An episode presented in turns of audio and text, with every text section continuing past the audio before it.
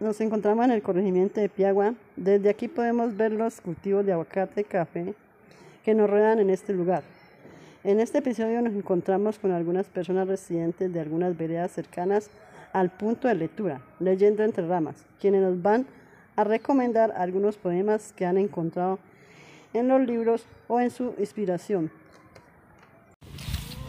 Hola para todos, estamos ubicados en el punto de lectura Leyendo entre ramas. A continuación vamos a leer poemas. Autora Beatriz Elena Robledo.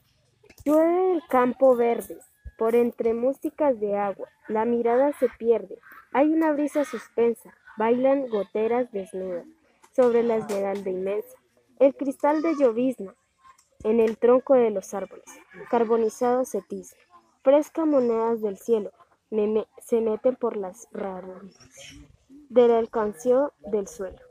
En la hierba humedecida los grillos rayan un vidrio de lluvia desvanecida. Lluvia que baja corriendo a refrescar la mejilla de la flor que está muriendo. Un habitante. Este hombre no tiene nada que hacer. Sabe decir pocas palabras. Lleva en sus ojos colinas y sientas en la hierba. Se hacía a un lugar con un paquete bajo el brazo, en busca de alguien que le diga entre usted. Después de haber bebido el polvo y el pito largo de los trenes, después de haber mirado en los periódicos la lista del empleo, no desea más que un des donde descansar, uno por uno sus poros. Hay una tanta soledad a bordo de un hombre cuando palpa sus bolsillos o cuentan los polos asados en los escaparates o en la calle los caballitos que fabrica la lluvia feliz. Fui criado en una ciudad fría, en un barrio modesto. El pavimento, el alumbrado, la reforma de las casas vecinas me llegaron a cierta edad. Cuando volvíamos de la tierra caliente tenía una limpia sensación de cerrar el frío. Y a veces teníamos gallinas entre telegos en el tren en el campo paseaban con mi padre, sudorosos bajo el sol, y me gustaba con una varita. Azotadas las maletas al borde del camino. Después de mucho después, aprendí palabras como sudor crepúsculo, naturaleza, desperdicio, avenida, pared, rugosa y muchas más. Manuel Hernández.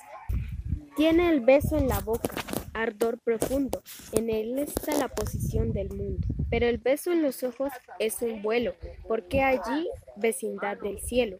Uno es rojo, fruta y llamarada, el otro azul como la madrugada. Por eso cuando beso tu mirada, adivina, en mis labios se queda aprisionada la estrella matutina. Aurelio Martínez. Soy María José Potosí Vidal. Les vamos a compartir dos poemas desde el punto de lectura Leyendo entre ramas. Hola, mi nombre es Lili Patricia Vélez. Les voy a leer el cuento que se llama Laura Cumba. Turumba, maracumba, siempre alegre, Laura Cumba. Volandera, tu turumba, va cantando maracumba. Que se inclina tu turumba, sonajera, bumburumba.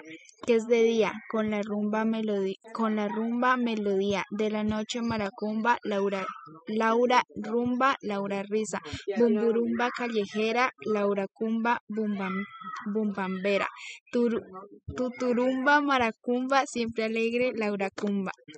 Escrito por Mariela Zuluaga. Zuluaga, gracias. Hola, soy Johnny Bravo de la Vereda del Placer y les voy a leer el libro de poemas Desastre Lento de Tania, de Tania Benesky. El título es Junto a los Narcisos. Comienza. ¿Quién recibirá el silencio cuando termine este poema? Podrías hacerlo tú. Hola, mi nombre es Daniel Ortega y vivo en la vereda Puerto Rico y creé un poema que les quería compartir, titulado Aquel momento aquel momento donde el viento recorre mi espíritu y mi sangre recorre mis venas, aquella persona que dijo, aprende a entender cada palabra de la mañana. Estamos con un participante que quiere dejarnos un mensaje importante. Cuéntanos cuál es tu mensaje para la comunidad que hace parte de la Biblioteca Rural para la Paz. Quiero animar a cada una de las personas a interactuar con la lectura para vivir un mundo lleno de experiencias y bellos conocimientos. Nos despedimos desde Piagua. Gracias por acompañarnos. Escúchenos próximamente.